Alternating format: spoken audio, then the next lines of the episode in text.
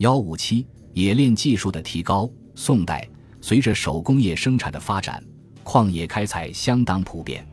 当时开采的矿产主要是有色金属矿和黑色金属矿。开采的矿主要有金、银、铜、锡、铅、铁等。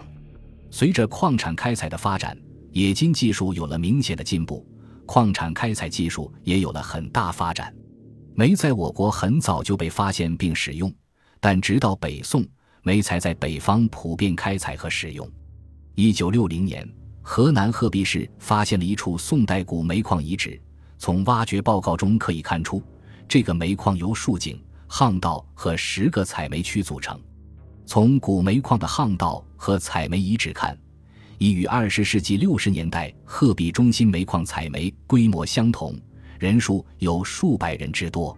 这个遗址突出了宋代的采煤技术：先由地面开凿竖井，在依煤层的自然变化开掘巷道，而后将煤田分成若干小区。运用跳格式先内后外的方法逐步后撤，同时井下有排水系统，除用辘炉抽水外，还将水引入采完煤的低洼地贮存。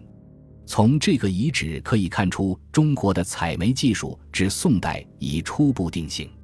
由于煤的大量开采，使煤的用途更加广泛，日常生活中人们使用煤，民烧石炭，家有炼冶之具，便京城进养石炭。无易燃心者，同时煤也被应用到金属冶炼和制瓷业中，这是宋人的一大创造。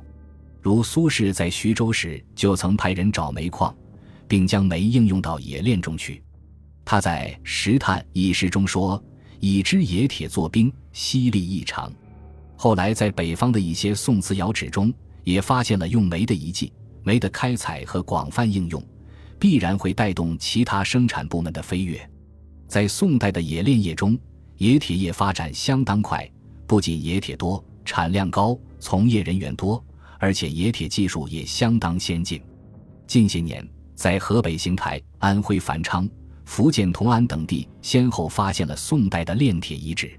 综合文献和考古材料，可知当时冶铁技术的水平。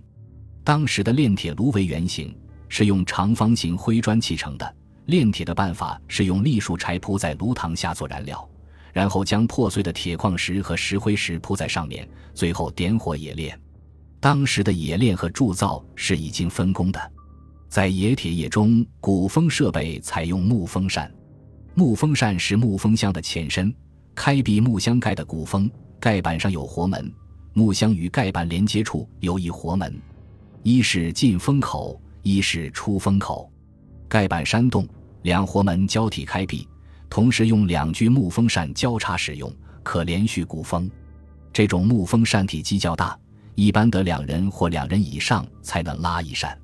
木风扇的使用使风量、风压显著提高，因此铁的产量和质量相当高。在冶铁中，宋人发明的灌钢法较之前代有许多重大改进。当时的灌钢用柔铁曲盘之。乃以生铁线其间，泥封炼之，锻令相入。又说二三炼则生铁自熟，乃是柔铁。这种柔铁就是熟铁。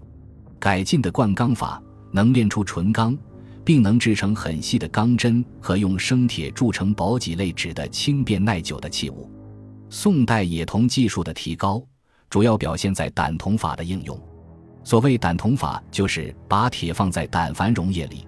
使胆矾中的铜离子被金属铁所置换，而成为单质铜，并沉淀下来的一种产铜办法。这种办法比较简单，易于掌握，因此胆铜产量很大。北宋末占到全国铜产量的百分之二十，到南宋达到了百分之八十五。胆铜法主要有烹熬和浸泡两种。沈括曾记述烹熬法：信州盐山县有苦泉。其水熬之，则成胆矾；烹胆矾，则成铜。《宋史·石货志》中有浸泡法：以生铁锻成薄片，拍至胆水槽中浸渍数日，铁片为胆水所薄上生赤眉取过铁煤入炉三炼成铜大帅用铁二斤四两得铜一斤所谓胆铜也。此外宋人在彩银和炼银方面发明了吹灰法还有深白铜的制法等。